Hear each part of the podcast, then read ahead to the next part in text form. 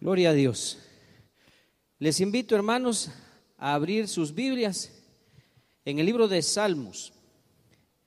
Esta noche vamos a hablar de buscar a Dios. De eso se trata la meditación de esta noche, buscar a Dios. El tema es la importancia de buscar a Dios. De eso vamos a estar hablando en esta noche, en los minutos que tenemos para meditar en las escrituras. Y comenzamos leyendo el libro de Salmos, capítulo 34. Vamos a leer los versículos del 8 al 10, hermanos. Versículos del 8 al 10. Ahí mis hermanos de multimedia, yo solo les había dicho el 10, pero agreguen los versículos desde el 8. Y cuando estén listos, hermanos, acá en el templo me dicen amén. Bueno, nuestras mentes atentas, nuestros corazones receptivos para lo que Dios nos va a decir en esta hora. Gustad y ved, ¿qué hermanos? Así que es bueno Jehová. Vea que así se oye? Gustad y ved que es bueno Jehová. Dichoso el hombre que confía en él. Y eso somos nosotros. Somos dichosos. Temed a Jehová. ¿Quiénes? Vosotros, sus santos. Pues nada falta a los que le temen. Los leoncillos necesitan y tienen hambre. Pero oiga esto, hermanos, los que buscan, diga conmigo, los que buscan, los que buscan a Jehová no tendrán falta de ningún bien. Y nosotros lo creemos. Oremos, hermanos. Amado Dios, al leer estas palabras y al leerlas con entendimiento, nuestro corazón se llena de esperanza, de alegría, de fe, Señor, de ánimos, al entender, Señor, al escuchar que tú vas a cuidar de nosotros, si confiamos en ti, si te buscamos, si te tememos, Señor. Y por eso estamos aquí, Señor, por esas tres cosas, porque te amamos, porque te tememos, porque te buscamos, Señor. Y lo hacemos con un corazón sincero. A pesar de que somos eh, falibles, Señor, a pesar de que nos equivocamos y que tenemos imperfecciones y defectos, Señor, pero te amamos con todo el corazón. Y estamos aquí, Señor, esta noche con hambre y sed de tu presencia, hambre y sed de tus palabras. Habla, Señor, a tu pueblo. Habla a cada uno de tus hijos, Señor, que han venido esta noche hasta aquí para oírte a ti, mi Dios. Yo te pido que me uses, que pongas en mi boca tus palabras, que tú me inspires, Señor. No quiero decir las cosas que a mí se me ocurren, las que yo pienso, las que yo siento, Señor. No, Señor, yo solamente quiero ser un instrumento y que tú hables, Señor, a tu pueblo esta noche, como siempre, Señor. Gracias te damos todos los que estamos aquí, los que están también, Señor, a través de los medios. Gracias te damos por tu palabra. Te bendecimos. A ti solo a ti te damos el honor, la gloria, la honra y el poder. En Cristo Jesús, nuestro Señor, oramos con acción de gracias. Amén. Bueno, ahí hay tres cosas en, ese, en esos tres versículos hay tres cosas que el Señor eh, nos pide a nosotros, podríamos decir. En el verso 8 dice que son dichosos los que confían en Él. En el 9 dice que nada le falta a los que le temen a Él. Y en el, 30, en el 10, perdón, dice que tampoco, eh, que nada falta, dice también, a los que le buscan. O sea, los que confían, los que le temen y los que le buscan son dichosos. Amén, hermanos. Entonces esas tres cosas son las que nosotros debemos procurar. Confiar en Él, temerle, que es sinónimo de, de respetarlo, obedecerlo y buscarlo. Esas tres cosas tenemos que hacer para que nos vaya bien, para ser dichosos. Y quiero anticiparles desde esta noche para que usted lo tenga presente. El próximo jueves, el otro jueves, vamos a hablar del anticristo. Pero por extraño que le parezca, al hablar del anticristo, usted ya se estará imaginando una criatura fea. Quizá algunos ya se imaginan con cachos Y no sé, ¿verdad? Se imaginarán así al anticristo, una bestia, un animal. Pero se va a sorprender de quién es el anticristo. Pero la otra semana se lo cuento, el jueves. Vamos a hablar del anticristo porque es peligroso el anticristo. Y está tan cerca de nosotros como no nos imaginamos. Pero desde ya le digo, el punto es que nosotros los que tememos a Dios, los que le buscamos, los que confiamos en Él, somos dichosos, somos bienaventurados, nos va bien, no tenemos falta de ningún bien. De eso estamos hablando, de lo que el Señor quiere hacer con nosotros, siempre y cuando hagamos nuestra parte.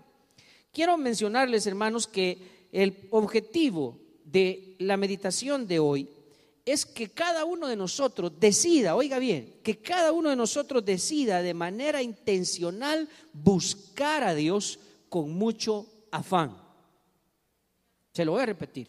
El objetivo de esta meditación es que cada uno decida buscar a Dios de manera intencional, con mucho afán. Alguien me va a decir, hermano, si la Biblia dice que por nada estéis afanosos, sí, pero por nada de este mundo que no nos afanemos por las cosas de este mundo, pero por el Señor sí podemos estar afanados.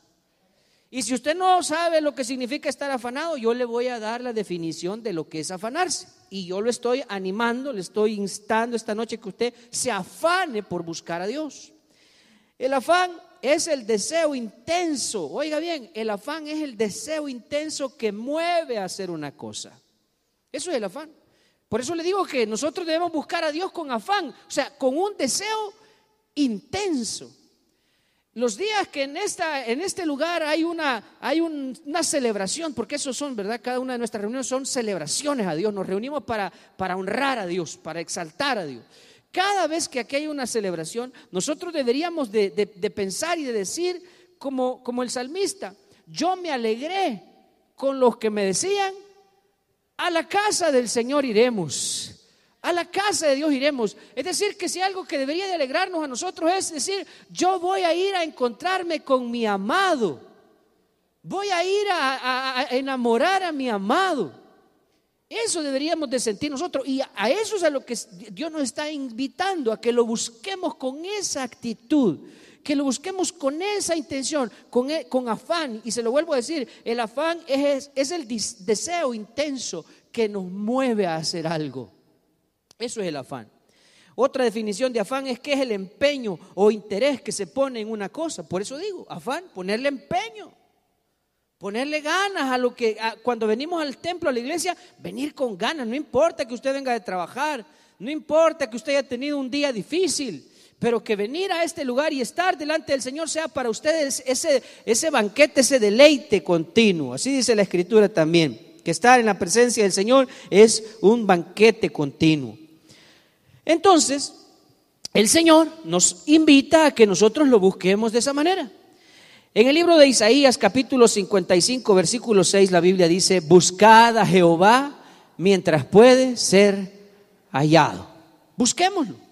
Y yo diría, busquémoslo antes que sea demasiado tarde.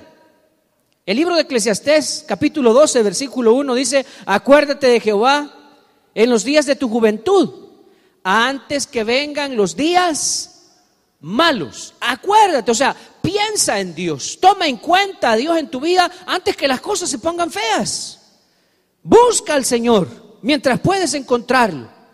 Porque puede ser el caso, puede llegar el momento en, alguna, la vida de alguna persona, como dice el libro de los Proverbios, que en el capítulo 1, que hay algunos que buscan a Dios hasta que todo se les viene encima hasta que su vida se inunda de problemas. Entonces buscan a Dios y Dios dice, ahí en ese capítulo 1 de Proverbio, que a aquellos a los que Él se esforzó, digamos, Dios intentó que le escucharan, que le pusieran atención y lo, y lo ignoraron, entonces Dios también se va a desentender de ellos. Y cuando les venga lo que temen, cuando les venga la destrucción, cuando les venga la calamidad, entonces Dios dice, yo no les pondré atención.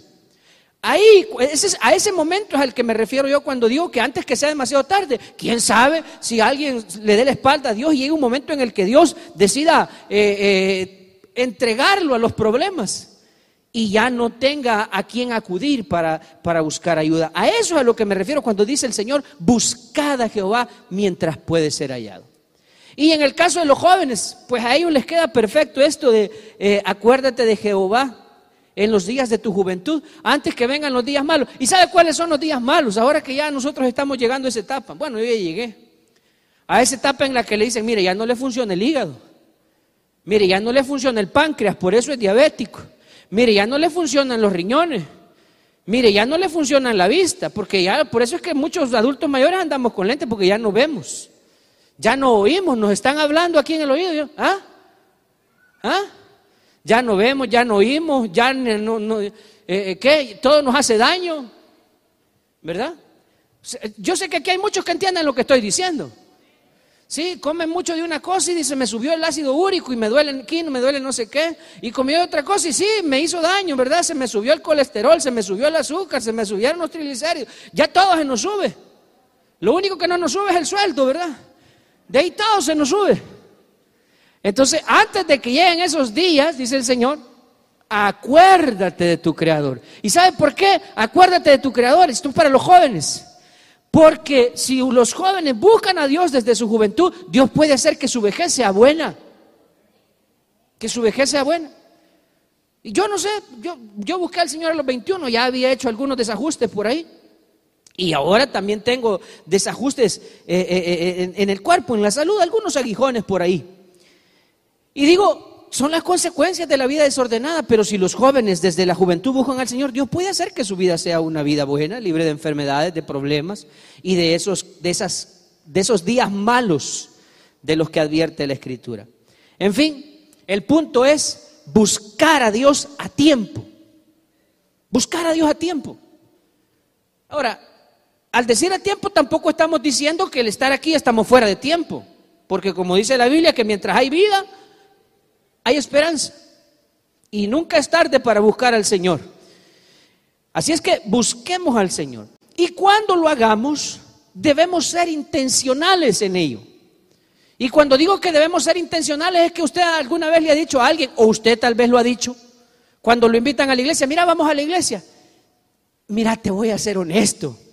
Fíjate que yo no estoy yendo a la iglesia porque no lo siento. No, no, no lo siento, pues.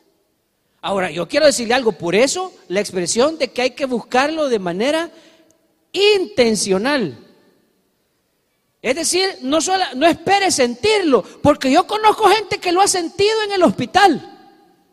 Allá, cuando ya le quedan pocas horas o días de vida, ahí sienten la necesidad de buscar a Dios. Yo sé de gente que ha sentido buscar a Dios cuando está en la cárcel o cuando está en la peor desgracia de su vida. Ahí sí sienten buscar a Dios. Entonces, no esperemos a que el Señor nos haga sentir la necesidad de su presencia. Seamos intencionales en buscarlo. Y aquí debería de ser parecido al trabajo. Díganme cuántos de ustedes van a trabajar por diversión. Ay, qué divertido, me voy a levantar a las 5 de la mañana y me voy a estar y me voy a ir a, subir al bus, arriesgarme, a enfermarme, eh, qué sé yo, ¿verdad? A, a, ir ahí todo apretado, a que me maltrate mi jefe, porque es divertido ir a hacer esto. ¿Por qué trabajan las personas? ¿O por qué trabajamos? Porque necesitamos ganar dinero, hay que ser honesto. Si no me digan, no, hermano, yo por diversión voy a trabajar. No, trabajamos porque necesitamos ganar dinero. Y necesitamos el dinero para cubrir nuestras necesidades. Entonces lo hacemos, digamos así, como una necesidad, ¿verdad? Vamos a trabajar por necesidad. Y aunque suene un poco raro lo que estoy diciendo, también a Dios hay que buscarlo por necesidad, porque todos necesitamos a Dios. ¿Sí? Y así como usted a veces va a su trabajo, aunque no quiera, aunque esté enfermo, aunque esté cansado, aunque no quiera ir, aunque haya dificultades para movilizarse, usted se va a pie si es necesario, se va de ray, qué sé yo, se rebusca para ir a su trabajo, para no perderlo. Así también nosotros deberíamos de esforzarnos por buscar a Dios, aunque no tuviésemos el deseo necesariamente. Debemos de ser intencionales en buscar a Dios, porque si no, puede llegar el momento en que tengamos que buscarlo porque, como, como decía, Dios nos lo va a hacer sentir bueno. ¿Y cómo es eso? Ah, cuando el Señor pone una piedra en el zapato. Eh, eh, eh, al decir una piedra en el zapato es cuando vienen las dificultades, los, problemas y cuando, pues sí, ahora sí voy a buscar a Dios y ¿cómo? Pues? Si no hay más, me quedé sin trabajo, me dejó mi esposo, mi hijo está en la cárcel o, o qué, no sé, alguna dificultad, ahora sí voy a buscar a Dios, ahora sí ya lo siento, fíjese hermano. Ahora que me dicen que tengo una enfermedad bien grave, ahora sí lo siento. ¿Y por qué antes no lo sentía? A eso es a lo que el Señor nos está diciendo esta noche, que debemos ser intencionales en buscarlo. Venimos. Y, yo le entiendo, mire, si alguien me dice, mire, yo vengo cansado, hermano, y si me vea bostezando, no, bostezando en el templo, por favor, discúlpeme.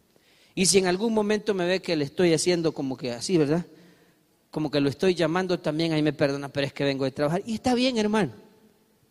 Está bien, mire, porque usted pudo haber sido a su casa a descansar, a dormir, pero decidió venir a la casa de Dios. A pesar del cansancio, pero usted dijo, no, yo tengo que estar esta noche en la casa de Dios. Así que no se preocupe. Y si se duerme ahí, lo va a ministrar el Espíritu de Dios. Amén. ¿Verdad? Pero ahí va a estar usted atento, ¿verdad? Grabando todo ahí en, en el subconsciente. Entonces, decía que al buscar a Dios debemos ser intencionales. Dios dice que los que le confían en Él son dichosos, Dios dice que le buscan a Él, los que le temen a Él no les hará falta nada y también dice que los que le buscan no les hará falta nada. Busquemos a Dios. Y una de las maneras de buscar a Dios es a través de las, de las escrituras, de la Biblia. A través de la Biblia nosotros podemos conocer a Dios. Y ahí es donde también el Señor nos invita a que meditemos en su ley de día y de noche. Escudriñad las escrituras, dice el Evangelio de Juan, capítulo 5, versículo 39. Porque a vosotros os parece que en ellas tenéis la vida eterna, pero ellas son las que dan testimonio de mí. Queremos conocer a Dios y su carácter. A través de las escrituras vamos a conocer al Señor. Esa es la manera de buscar a Dios. Y cuando nosotros leamos la Biblia, cuando nos tomemos el tiempo para meditar en las escrituras, también digámosle al Señor, al hacerlo, digámosles, Señor, yo quiero conocerte más. Sí, cuando usted lea la Biblia, dígale, Señor, yo quiero conocerte más. Por favor, revélate a mi vida a través de tu palabra. Dígaselo y verá cómo Dios hablará a su corazón, cómo Dios le, le, le transformará y cómo usted va a poder tener una relación con Dios a través de su palabra. Eso es algo que tenemos que hacer, que practicar y que no dejar de hacer nunca, porque el Señor así nos dice que meditemos en su ley de día y de noche. Otra cosa que debemos hacer nosotros al buscar a Dios, para que esa relación sea eh, deleitosa, para que sea algo que nosotros disfrutemos, buscar a Dios, debemos enamorarnos de Él. Enamorémonos del Señor. Así como cuando alguien se enamora de una persona y desea construir o forjar una relación para, para, conocer más a esa persona, también nosotros con el Señor. Si queremos disfrutar la, la relación con Dios, enamorémonos de Él. ¿Y cómo hace uno para enamorarse de Dios, hermano? Pasar tiempo con Dios. Así es. ¿O cómo hicieron los jóvenes? Bueno, los que están casados, ¿cómo hicieron para enamorarse de su cónyuge, de su pareja?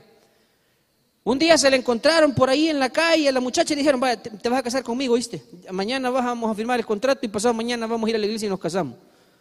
¿Así fue la cosa? ¿Cómo fue? La vio, ¿verdad? A lo mejor fue su compañera de escuela o su vecina o compañera de trabajo y se veían seguido, comían juntos, iban al trabajo juntos, iban a la escuela juntos, eh, eh, hacían tareas juntos, qué sé yo, vivían en el mismo vecindario, jugaban juntos y se fueron conociendo y en la medida que se fueron conociendo se fueron enamorando. Y pasaban tiempo juntos y hablaban y primero eran amigos y después él le dijo a ella, ¿querés ser mi novia? Y ella como ya se había enamorado de él también le dijo, sí, te acepto. Y, y bueno, y lo demás es historia. Pero hubo un proceso en el que se conocieron, en el que pasaron tiempo juntos. Y, ese es lo que justamente nosotros tenemos que hacer para enamorarnos de Dios. Tenemos que pasar tiempo con Él. Estamos aquí, hermanos. Por eso es que hay gente que no siente nada por Dios, fíjese. Porque no pasan tiempo con Él. Para enamorarse del Señor hay que pasar tiempo en su presencia. Hay que conocer al Señor. Hay gente que se atreve a hablar de Dios y no lo conocen no lo han experimentado. Han experimentado una religión tal vez, han experimentado costumbres, han experimentado venir al templo y cantar las mismas canciones y dicen hasta aburridos me parecen. Sí, porque no conocen al Señor, porque no tienen una relación con Él. Y Dios justamente es lo que quiere de nosotros. La Biblia dice que Dios anda buscando personas que lo adoren en espíritu y en verdad que tales adoradores busca el Padre que le busque. Dios no anda buscando gente religiosa que va a la iglesia porque ya es costumbre. ¿Y por qué vas a la iglesia? Porque hoy es día de culto. Y hay que ir. Y hay que cantar las mismas canciones que cantamos todo el tiempo. Sí, puede parecer repetido y monótono si usted lo canta de manera mecánica. Pero si usted lo hace con el corazón, puede cantarle mil veces la misma canción. O bueno, dígame si no era así. Cuando éramos, este, eh, eh, eh, cuando andábamos, cuando éramos jóvenes y estábamos enamorados, que la misma canción, la misma canción, ¿verdad? Una y otra, y, no te aburrís, le decía la mamá o el papá al cipote, darle la misma canción, ¿verdad? A, los, viejitos, las mismas de Vicente, ¿verdad? Las mismas canciones, las mismas canciones de José José. Y le dabas y le dabas a la misma canción, no te aburría. Entonces, hoy no, y las de tercer cielo, ¿verdad? Eh, las mismas canciones, no te aburrimos. Pues sí, cuando las personas están enamoradas no se cansan de eso.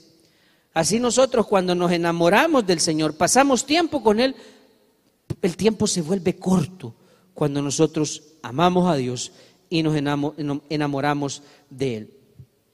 Nosotros debemos buscar a Dios, decía, con afán. Debemos buscar a Dios con el deseo, de manera intencional, Debemos procurar enamorarnos del Señor cada día, enamorarnos un poco más de Él. Y la intención debe de ser el venir aquí, a la iglesia, al templo. Nosotros debemos hacerlo siempre pensando en, Señor, yo quiero conocerte más. Lo que voy a decirle a continuación a alguno puede parecerle extraño, pero lo más importante en nuestra vida como cristianos no es el servicio que prestamos en la iglesia. No es eso lo más importante. Lo más importante de nosotros no es la ofrenda que traemos o el diezmo que traemos a la iglesia. Eso no es lo más importante. Tampoco es lo más importante que nosotros ganemos personas para Cristo. No, eso no es lo más importante que Dios espera de nosotros. Porque hay gente que lo hace porque dice, ah, no, es que yo gano almas y gano 10 almas y todos los meses estoy ganando almas. Entonces ya parece que es una cosa de, de, una obsesión ganar almas. No es eso lo más importante, ni siquiera es lo más importante ayudar a nuestro prójimo. Lo más importante para la vida de cada uno de nosotros es que lleguemos a desarrollar una relación estrecha con nuestro Señor Jesucristo. Eso es lo más importante en la vida. De ahí derivan todas las demás cosas. Cuando usted ama al Señor, cuando usted disfruta de estar con el Señor, usted quiere compartir eso con otros y entonces empezamos a dar testimonio del Señor. Empezamos a evangelizar, empezamos a ganar a otros para Cristo, porque estamos enamorados del Señor. Cuando estamos enamorados del Señor y el Señor nos bendice, nosotros apartamos la ofrenda, apartamos el diezmo, porque amamos a Dios, pero eso no es lo más importante. Cuando amamos a Dios, nosotros queremos ayudar, queremos hacer algo en el templo, en la iglesia, queremos hacer algo por nuestro prójimo, servimos, somos solidarios, hacemos misericordia, pero todo eso es el resultado de nuestra relación con el Señor. Entonces, lo más importante, hermanos, es que nosotros busquemos a Dios para tener una relación estrecha con Él.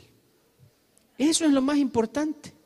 Por eso por eso es que en esta iglesia somos enemigos de los mal llamados tontos útiles. ¿Sí? Ya usted habrá oído hablar de los tontos útiles. ¿Alguien ha oído hablar de los tontos útiles? Levante la mano. ¿Sí saben quiénes son? Por los que no saben, les voy a explicar a quiénes les llaman los tontos útiles. Son esos que vienen a la iglesia a ayudar en algo, pero nunca entran a escuchar al Señor. A eso le gusta el ambiente de la iglesia, le gusta venir aquí y saludar a todo el mundo, hey, ¿qué tal? ¿Cómo estás? Dios te bendiga, hey, gusto de verte, etcétera, etcétera. Y usted lo va a ver por aquí, haciendo de todo, ayudando, cualquier cosa. Lo único que no hacen es sentarse a escuchar la voz de su Señor. Esos son como, como la, eh, ¿cómo es?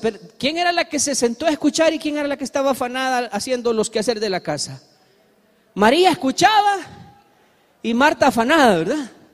Entonces esos son los Martas y las Martas. Están tan ocupadas haciendo algo que no tienen tiempo para escuchar al Señor. Y Jesús le dijo a la Marta, ay Martita, le dijo, tú siempre estás ocupada con muchos quehaceres. En cambio tu, hermana María le dijo, ha escogido La mejor parte. Entonces, mis queridos hermanos, ¿cuál es la mejor parte? La mejor parte es ganar almas, la mejor parte es servir y ser activos en la iglesia, o la mejor parte es tener una relación estrecha con Jesús.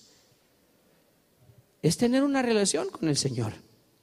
Así es que cuando usted y yo vengamos a la iglesia, cuando usted y yo nos acerquemos al Señor, debemos decirle, Señor, abre mi corazón a ti y háblame. Muéstrate a mí, Señor, y ayúdame a entender tus caminos. Así debemos venir delante del Señor cada vez que usted venga a la iglesia. Cada vez que venga al templo, cuando usted esté adorando al Señor y que esté cantando, le diga al Señor esta noche, revélate, o este día, o, si es en la mañana, a la hora que sea, revélate, háblame a mi vida, dime lo que tú esperas de mí, dime lo que quieres hacer a través de mí, Señor. Dígaselo al Señor y verá cómo su vida va a empezar a cambiar y va usted a empezar a disfrutar más la presencia del Señor. Cuando busquemos al Señor, también, ¿verdad? Como, como estamos eh, eh, hablando de esto, cuando busquemos al Señor en la iglesia, no lo hagamos por costumbre. No lo hagamos por costumbre. No vengamos a la iglesia porque, eh, bueno, la, costumbre, ¿verdad? Porque es domingo. Ah, vamos a la iglesia porque hoy es domingo y es día de ir a la iglesia. No, cuando vengamos a la, presencia de Dios, vengamos con hambre y con sed. Bienaventurados los que tienen hambre y sed del Señor. Cuando vengamos a la iglesia, digámosle al Señor, ¿qué me quieres decir hoy? ¿Qué vas a hacer conmigo hoy, Señor? Así debemos venir. Debemos venir prestos para oír. Cuando te acerques, dice eh, eh, eh, el libro de Eclesiastés capítulo 5, cuando te acerques a la casa de Dios, acércate más para oír, más para oír que para presentar el sacrificio de los necios, dice. Así, acércate más para oír. O sea, nosotros cuando vengamos a la casa de Dios, vengamos con la actitud de oír, oír al Señor, porque Dios siempre tiene algo que decirnos. Seguro estoy que esta noche Dios nos está hablando a todos los que estamos atentos a su voz. Dios nos está hablando. Dios siempre tiene algo que decirnos. Lo que pasa es que nosotros muchas veces estamos demasiado ocupados para oír a Dios. Tal vez algunos de ustedes Ah, habrá momentos en los que no pueden venir al templo por, por su trabajo, por otras razones justificables y que son razonables. Y de repente dicen, bueno, voy a encender la radio o voy a, verlo en, en, una de las redes sociales, ¿verdad? Voy a verlo en Facebook, voy a ver en YouTube el culto. Lo voy a poner. Pero puede ser que si usted se queda ahí en su casa, por la razón que sea, o en el trabajo, o donde sea que usted esté, aunque usted quiera estar ahí atento, de repente hay cosas que lo distraen. Si está ahí en su casa y, la hermana a lo mejor escuchándole en la radio y el esposo, mira, ya está la cena. Ya, ya, ya, ya ahorita voy. Ya, ya perdió la... No es lo mismo como estar sentado aquí cuando todos nuestros sentidos están prestos para escuchar la voz de Dios. Por eso es que siempre será mejor estar aquí. Siempre será mejor. Yo no digo que oírlo en la casa sea malo por lo que están escuchando en la radio, pero siempre será mejor estar en la casa del Señor. O sea, aunque la tecnología cada vez sea más, eh, más sofisticada y los avances tecnológicos cada vez sean mayores, nunca, nunca nosotros, los hijos de Dios, jamás debemos de sustituir el estar presentes en el templo, en la casa del Señor. A menos que, como ya le dije, ¿verdad? Haya una razón importante para no hacerlo. Y que sea casos excepcionales, pues que no es que ya acostumbre, no, yo ya me quedé, que yo solo en la casa lo escucho, yo al templo ya no voy. Eso, eso en realidad evidenciaría que quizás nosotros no sentimos el amor y la pasión por la presencia del Señor. Ahora, con esto de venir al templo, de venir a la iglesia, es, eh, como dijéramos, es triste que haya gente que pueda ir a, una iglesia, a un templo, solo a estar sentado, pensando en que ya va a ser la hora de ir a ver su telenovela llamada serie favorita. ¿Verdad? Porque hoy las telenovelas se llaman series. Y para que los cristianos puedan ver novelas, hoy han hecho series bíblicas. ¿Verdad? no es verdad, y no, ¿verdad? Pues sí. Entonces, y estamos más atentos a esas cosas que a la voz de Dios. No puede ser. Y decía, no puede ser que un cristiano vaya a un templo, vaya a una iglesia solo a estar sentado. Ese no es el propósito, hermanos, por el que Dios nos trae a este lugar. Dios no nos trae a la iglesia para entretenernos. Dios nos trae a este lugar para edificarnos, para bendecirnos, para hablar a nuestro corazón y cambiar nuestras vidas. Para eso nos trae el Señor. Dios nos trae aquí para transformarnos. La carta de los romanos en el capítulo 12 dice que no nos conformemos a este siglo, sino que nos renovemos, nos transformemos por medio de la renovación de nuestro entendimiento. A eso nos trae Dios a este lugar, a cambiarnos la mente, a cambiarnos el corazón. El Señor nos trae aquí para limpiarnos también, para renovarnos, para restaurarnos, así como aquel eh, publicano que fue al, templo del Señor y, también estaba un fariseo ahí orando. Recuerda esa, esa parábola, el fariseo y el publicano. El fariseo oraba diciéndole, Señor, te doy gracias porque no soy como este, como este pecador. Te doy gracias porque yo sí soy un hombre recto, un hombre que ayuna no sé cuántas veces a la semana y un hombre que da ofrendas y, hace limosna y da limosnas y, se justificaba a sí mismo. Mientras que el, el publicano le decía, Señor, sé propicio a mí, pecador. Él había llegado en realidad a ponerse a cuentas con Dios. Y el Señor dice al explicar la parábola, cuando ambos se retiraron del templo, el Señor dice, ¿quién de los dos se fue justificado a su casa? Y la respuesta fue, el publicano, aquel que llegó con un corazón, como dice la Biblia, contrito y humillado. Así dice el Salmo 51, un corazón contrito y humillado, no lo despreciarás tú. En cambio a los altivos Dios los ve de lejos y el fariseo llegó con altivez. Cuando nosotros vengamos a la casa de Dios, vengamos con un corazón humilde, con un corazón sencillo, con un corazón sediento y hambriento por la presencia del Señor. Cuando nosotros hagamos eso, entonces va a comenzar a suceder un cambio en nuestra vida y vamos a comenzar a disfrutar la presencia de Dios. De eso se trata buscar a Dios. Por eso es importante buscar a Dios. Y por eso no debemos cansarnos de buscar a Dios a tiempo. Antes, dice la Escritura, buscada a Jehová eh, eh, ah, eh, mientras puede ser hallado. Antes que lleguen los días malos, dice el libro de Eclesiastés. Bien, ahora veamos cuáles son los resultados de buscar a Dios. ¿Qué pasa con los que buscan a Dios? Veíamos en el Salmo 34, 10 que nada falta. Nada le falta a los que le buscan. Así dice, ¿verdad? Los que buscan al Señor no tendrán falta de nada. Veamos otro pasaje que respalda esto, el Salmo 37, 4. Salmo 37, 4.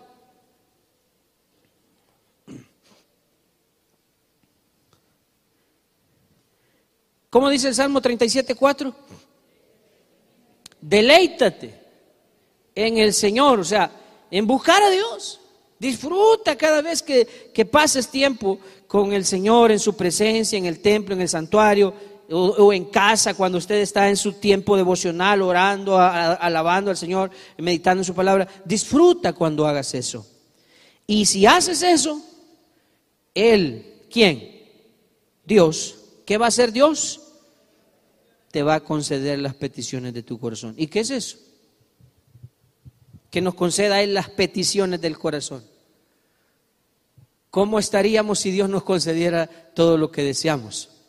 Obviamente, todas las cosas buenas que deseamos. ¿Cómo estaríamos? Pero ¿qué necesitamos para que eso suceda? Deleítate en el Señor. Y yo no lo voy a cuestionar a usted, yo no voy a cuestionar a nadie. Le invito a que usted mismo se examine. ¿Cómo es usted cuando viene a este lugar? ¿Se deleita? ¿O viene, como le dije, porque es costumbre y porque hay que llenar una medida. Es que si no me ven en la iglesia, los hermanos van a decir, uy, qué bárbaro, ya tiene rato de venir a la iglesia. Y en realidad ya, ya usted no tiene ganas de venir. Entonces viene como que así un poquito forzadito, ¿verdad? Porque soy servidor, porque soy líder, porque, porque ya soy una de las personas que tiene mucho tiempo de estar en la iglesia. Qué barbaridad que no me vean los hermanos ahí. Entonces eso no es deleitarse. Deleitarse es que usted viene porque su corazón desea estar aquí. Porque usted disfruta estar aquí. Y eso es lo que Dios nos pide. Deleítate, deleítate en el Señor. Y entonces Él te concederá las peticiones de tu corazón. Ahí está, cuando nosotros buscamos a Dios, uno de los resultados es que no nos va a hacer falta nada. Así decía el Salmo 34 también. Los leoncillos necesitan y tienen hambre, pero los que buscan a Jehová no tendrán falta de ningún bien. No tendrán falta de ningún bien.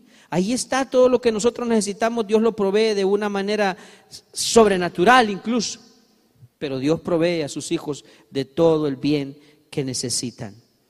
Otro de los resultados de buscar a Dios es tener éxito, tener éxito. Por favor, vea conmigo lo que dice el segundo libro de Crónicas, capítulo 31, versículo 21. Esto dice la Biblia respecto del rey Ezequías, un rey que siendo muy joven eh, asumió el cargo de monarca de la nación de, de, uno de los dos reinos de Israel, el reino de Judá, ese era el reino del sur. Y este rey, aunque al principio de su reinado él no tenía una relación con Dios, en el transcurso de su reino, de su reinado, él conoció a Dios y comenzó a hacer lo que agradaba a Dios. Conoció al Señor y lo buscó al Señor. Y dice el segundo libro de Crónicas 31, 21, que este fue el resultado de que Ezequías buscara a Dios. En todo cuanto emprendió en el servicio de la casa de Jehová, de acuerdo con la ley y los mandamientos, ¿Qué dice después? Buscó a su Dios. Lo hizo, ¿cómo lo hizo Ezequías? De todo corazón. ¿Y qué fue el resultado? ¿Y eso qué significa de que fue prosperado? ¿Que tuvo éxito? ¿O no es eso? Ser prosperado no es tener éxito. Todo lo que hizo, dice, fue prosperado. ¿Por qué tuvo éxito? Porque buscó a Dios de todo corazón. ¿Cuántos quieren tener éxito aquí? Busquen a Dios de todo corazón, hermano. De todo corazón. No por costumbre, no de mala gana, no por obligación, los que los traen a la fuerza. De todo corazón busque a Dios y va a ser prosperado por el Señor. Busque a Dios de corazón y no le va a hacer falta nada. Eso dice el Señor. Mire qué importante es buscar a Dios. Además, si nosotros buscamos a Dios, vamos a, obtener otro también, otro resultado, y es que vamos a recibir el entendimiento de parte de Dios, así como dice la Biblia en la primera carta a los Corintios. Dice que el hombre natural no discierne o no percibe las cosas que son del Espíritu, no las entiende pues. Y no las entiende porque se deben discernir espiritualmente. El hombre natural no es capaz de comprender las cosas que son del Espíritu. No es capaz de comprender las cosas que son del reino. Por eso los hombres naturales a nosotros nos tildan de locos. Para e-, ellos no entienden por qué nosotros no dejamos de congregarnos. Ellos no entienden por qué nosotros destinamos una parte de nuestros bienes para Dios. Ellos no entienden por qué nosotros servimos de manera voluntaria en la iglesia. Ellos no entienden ni lo van a entender y usted no espere que ellos lo entiendan ni tampoco espere la aprobación de ellos, porque si usted espera que ellos lo aprueben, está equivocado. Ellos jamás van a aprobar lo que usted hace, porque no lo entienden. Y entonces, ¿quiénes entienden estas cosas? Los que conocen a Dios. Y dice el libro de Proverbios capítulo 28, versículo 5, que es otra de las cosas que nosotros obtenemos como resultado de buscar a Dios. Proverbios 28, 5. Los hombres malos no entienden el juicio. Al decir el juicio, eh, no entienden las cosas que son correctas ellos no las entienden. Mas los que buscan al Señor o los que buscan a Jehová, ¿qué dice que pasa con ellos? Entienden todas las cosas. ¿Sabe quién nos da esa capacidad para aprender a vivir, para discernir las cosas de esta vida? Es el Señor. ¿Por qué no hacemos algo? ¿Por qué hacemos lo otro? ¿Por qué ya nuestra confianza no está puesta en los políticos, por ejemplo? ¿Por qué nosotros ya no tenemos nuestra confianza puesta en las cosas de esta vida, en el dinero, en esas cosas? ¿Por qué ya no? Porque nosotros entendemos que lo más importante en esta vida es buscar a Dios. Y todas las demás cosas vendrán a su tiempo. Entender eso, para entender eso hay que buscar a Dios. El que no busca a Dios no entiende estas cosas. No las va a entender nunca. Entonces, otro de los beneficios, otro de los resultados de buscar a Dios es que entendemos todas las cosas. Ahora entiendo, Jesús le dijo a Pedro, cuando él estaba lavándole los pies, eh, Pedro le dijo, no Señor, a mí no me lavarás los pies. Y, y Jesús les dijo, lo que yo hago ahora, tú no lo entiendes ahora, lo vas a entender después. Así nosotros, hay situaciones que en el momento no se comprenden, pero en la medida en que caminamos con Dios, en la medida en que tenemos una relación con Dios, entendemos mejor todas las cosas. Así es que ese es otro de los resultados de buscar a Dios, entender todas las cosas. Y uno más, uno de los resultados de buscar a Dios es que llegamos a experimentar, a conocer el contentamiento. Decía el apóstol Pablo que él había aprendido, así dice Pablo en Filipenses capítulo 4 versículo 11, he aprendido, dice, a contentarme. ¿Cómo había aprendido Pablo a contentarse? ¿En qué condiciones?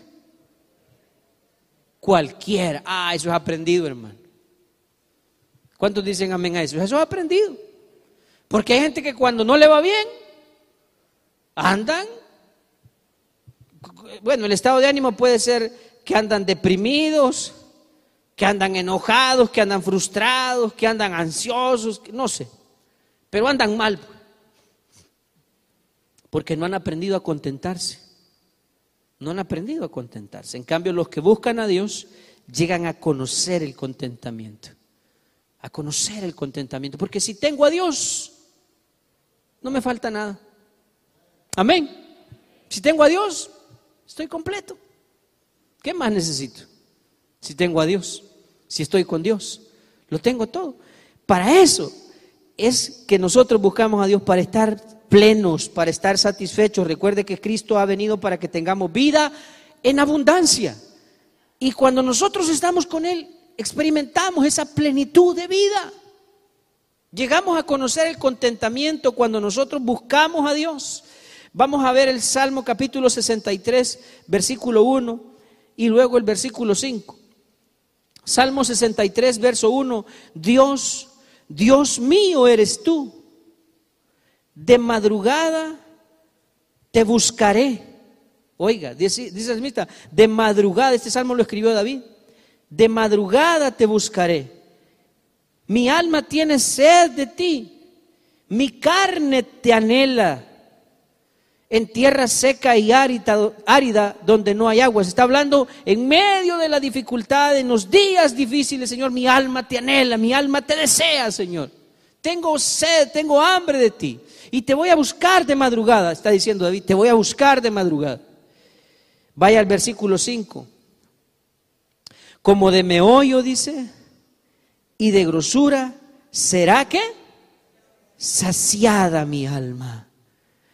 Otra versión dice, de alegría, de, de esplendor será saciada mi alma, y con labios de júbilo te alabará mi boca. Con alegría te cantaré, Señor. Cuando nosotros buscamos a Dios, llegamos a conocer, llegamos a experimentar el verdadero contentamiento, hermanos. Mire qué bueno es buscar a Dios. Por eso es que los cristianos somos la gente más pacífica de la tierra. Sí, porque nosotros hemos llegado a experimentar el contentamiento. Y cuando experimentamos el contentamiento ya no estamos afanosos, como dice el Señor, por las cosas de esta vida. Por nada estéis afanosos, ya no nos preocupamos. Dios tiene cuidado de todo. Mi vida está en sus manos. Yo solo estoy haciendo la voluntad de Dios. Y sus planes siempre saldrán bien. Por eso a mí me gusta esa, esa alabanza eh, de Evan, Evan ¿verdad? Que dice, todo va a estar bien, todo va a estar bien. Porque Dios tiene el control de todas las cosas y todo va a estar bien. Dos citas para terminar. Por favor, vea conmigo el, libro de... No, no, no. bueno, una cita es nada más. La otra ya la, ya la mencioné, Isaías 55, 6, buscadas obviamente puede ser hallado. Vaya conmigo al primer libro de Crónicas, capítulo 16, versículo 11, y con eso termino. Primer libro de Crónicas, capítulo 16, versículo 11.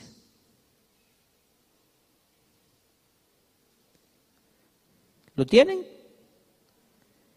Yo no lo tengo. ¿eh? Aquí está. ¿Qué dice el primer libro de Crónicas 16, 11? ¿Lo pueden decir ustedes con voz algo audible? Buscad a Jehová y su poder. Buscad su rostro. ¿Cuándo? Continuamente. ¿Cómo debemos buscar a Dios? ¿Cómo? Continuamente. Todo el tiempo debemos buscar a Dios. Propongámonos, y esa es mi conclusión esta noche, propongámonos de manera deliberada, de manera voluntaria, de manera eh, decidida, buscar a Dios ahora que es tiempo, para que vengan sobre nosotros todos los beneficios para aquellos que lo buscan de todo corazón. Vamos a orar, mis hermanos. Amado Dios, esta noche te damos gracias por tu palabra. Como siempre, Señor, tú nos has edificado, nos has consolado, también nos has confrontado. Y nuestro corazón, Señor, ha, ha recibido algo valioso. Tu palabra que es más preciosa que el oro y que las piedras preciosas. Señor, tu palabra que es más dulce que la miel, que la miel que emana del panal. Tu palabra que es como espada de dos filos y penetra hasta lo más profundo de nuestro ser. Tu palabra también que es como martillo que quebranta la piedra. Y tu palabra que es como fuego que purifica. Tú nos has enviado esta noche una vez más tu palabra. Y yo te agradezco, Señor, por hablarnos a todos, por enseñarnos que buscarte a ti, Señor, pero buscarte de corazón es lo más importante en la vida. Es más importante que ir a buscar a los perdidos. Porque cuando nosotros te busquemos a ti de todo corazón, los frutos vendrán de manera natural. Es más importante que servir en la iglesia. Es más importante que traer diezmos y ofrendas. Es más importante que, dar limosnas. amarte a ti, Señor, y buscarte es lo más importante que nosotros debemos hacer en esta vida. Buscarte de todo corazón. Buscarte continuamente. Buscarte, Señor, de manera intencional con determinación, porque queremos hacerlo, porque sabemos que necesitamos estar contigo. Porque aunque a veces en nuestra carne, Señor, nos sintamos cansados o nos sintamos aburridos, necesitamos tu presencia. Necesitamos estar contigo, Señor. Habla a tu pueblo. Mientras oramos, Señor, ministra los corazones de los que estamos aquí de los que están oyendo esto en casa. Señor, ministranos. Ministranos. Háblanos, Señor. Señor, puedo sentir que aquí hay personas que están inmersas en la monotonía, que sienten aburrido estar aquí, Señor. Su mente y sus pensamientos divagan se sienten desesperados por irse. Pero es porque no te conocen, Señor. Porque no han buscado tu presencia. Revélate a sus vidas, Señor. Muéstrate a sus vidas.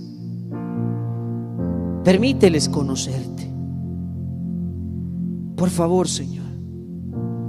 Aquellos que todavía no sienten deleite de estar aquí, Señor, revélate a sus vidas. Déjalos sentir, Señor, el gozo de tu presencia. En el nombre de Jesús te lo pido. Así también aquellos que en casa, Señor, desean sentirlo. Hay personas que están diciendo, Señor, yo quisiera sentirlo. Por favor, Señor, revélate a sus vidas.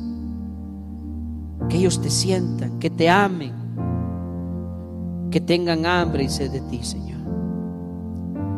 En el nombre de Jesús te lo pedimos. Señor, y si esta noche hay alguien que desea entregarte su vida, rendirte su vida, mi Dios, yo oro para que tú le salves, para que tú le perdones, para que tú le hagas nacer de nuevo.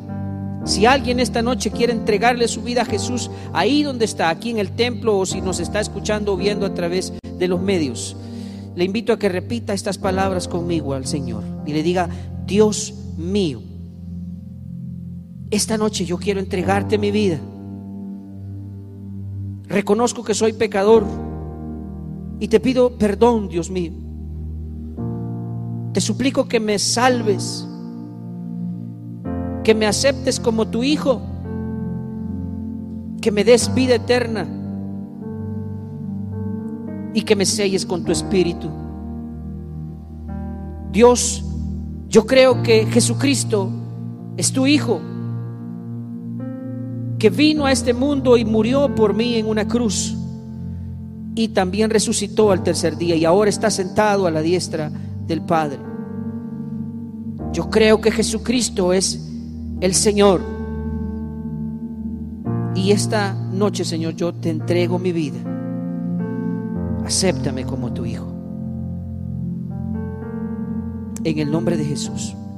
Si usted ha hecho esta oración, usted le ha entregado su vida al Señor. Ese es el primer paso para, para experimentar, conocer a Dios y disfrutar de todas las bendiciones que Él tiene para nosotros. Señor, en esta hora traemos delante de ti todas las necesidades que tu iglesia tiene, que cada hermano esta noche que está aquí tiene, Señor.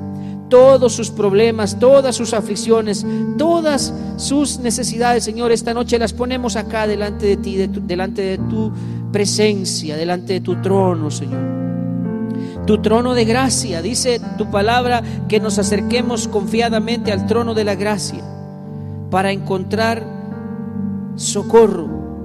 Aquí estamos, Señor, venimos a buscarte. Ayúdanos, ayúdanos por favor. Señor, mis hermanos que están aquí con problemas de salud esta noche, yo te pido en el nombre de Jesús que tú los, los sanes, que tú los escuches y que tú les ayudes, Señor. Por favor, Señor, sana a los enfermos. Sana a los enfermos, los que están aquí y los que no están aquí, Señor. Por todos ellos oramos. En el nombre de Jesús, por todos oramos, Señor. Mis hermanos que están ahí diciéndote, Señor, tú conoces mi enfermedad. Señor, tú conoces mi problema. Por favor, ayúdame. Bendice a mis hermanos. En el nombre de Jesús. Padre, yo te pido por mi hermana, mi hermana Tei, Señor, ahí en ese hospital donde ella está, por favor, ten misericordia de ella, Señor. Ayúdala, Señor. Ayúdala, Señor. Sánala, Señor. Sánala, Padre. Esa es nuestra oración, que tú la sanes, que hagas un milagro en su vida, Señor, por favor, en el nombre de Jesús. Lo mismo, Señor, por nuestra hermana Elvira Aguilar, Señor. Padre, sánala, mi Dios. Sánala. A nuestra hermana, Señor, Aida Flores, por favor, sánala, mi Dios. Sánala en el nombre de Jesús. A mi hermana eh, Alicia Hernández, papito, sánala. Sánala, mi Dios. A mi hermana Margarita Orellana también, Padre, la ponemos delante de ti, te pedimos sanidad para su cuerpo. Por nuestra hermana, nuestra hermana Julia Hueso, Señor, también te pedimos sanidad para su cuerpo. Por nuestra hermana Auri Guillén, Señor, te pedimos también esta noche en el nombre de Jesús que te glorifiques en su vida y que tú, Señor, hagas algo sobrenatural en la vida de nuestra hermana, Señor, y le ayudes en su necesidad. Padre, oramos esta noche por el pastor Roberto Martínez, Señor, por su salud. Padre, bendícelo con sanidad, Señor, a nuestro hermano Roberto. Sana su cuerpo, sana su hígado, sana su estómago, Señor.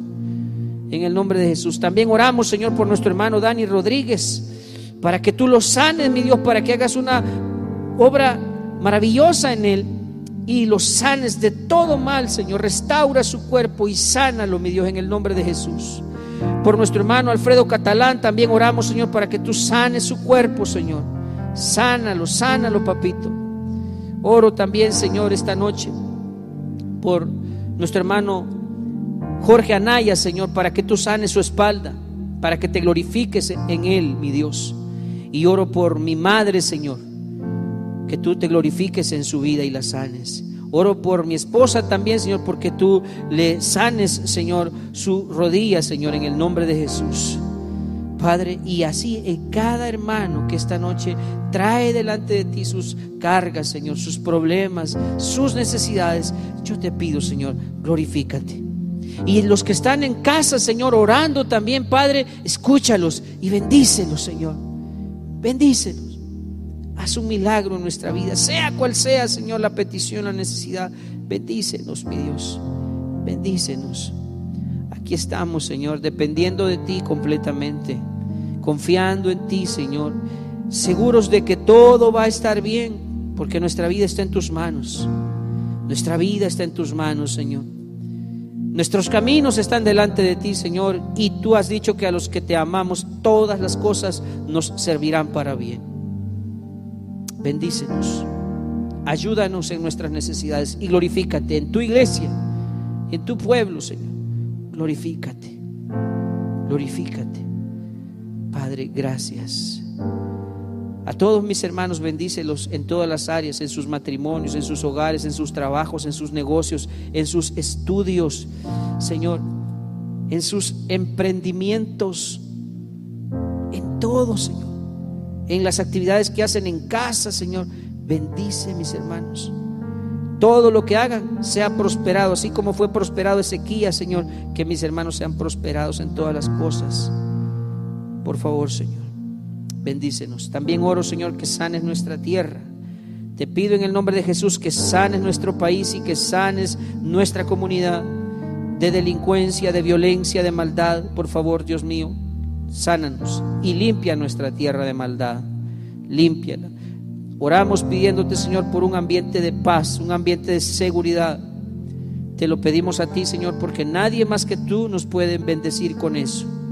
Ayúdanos a que nuestra comunidad sea un lugar tranquilo, un lugar seguro, un lugar de paz, sin violencia, sin delincuencia, sin criminalidad. Por favor, sana nuestra tierra, Señor. Te lo pedimos en el nombre de Jesús. Gracias, mi Dios. Gracias, Padre. Gracias, Hijo, y gracias, Espíritu Santo. Te honramos, te adoramos, te bendecimos, Dios. Te damos gracias esta noche por escucharnos y gracias por ministrarnos. Nuestra vida la ofrecemos en sacrificio vivo, santo y agradable para ti, mi Dios. En Cristo Jesús nuestro Señor oramos con acción de gracias. Amén y amén.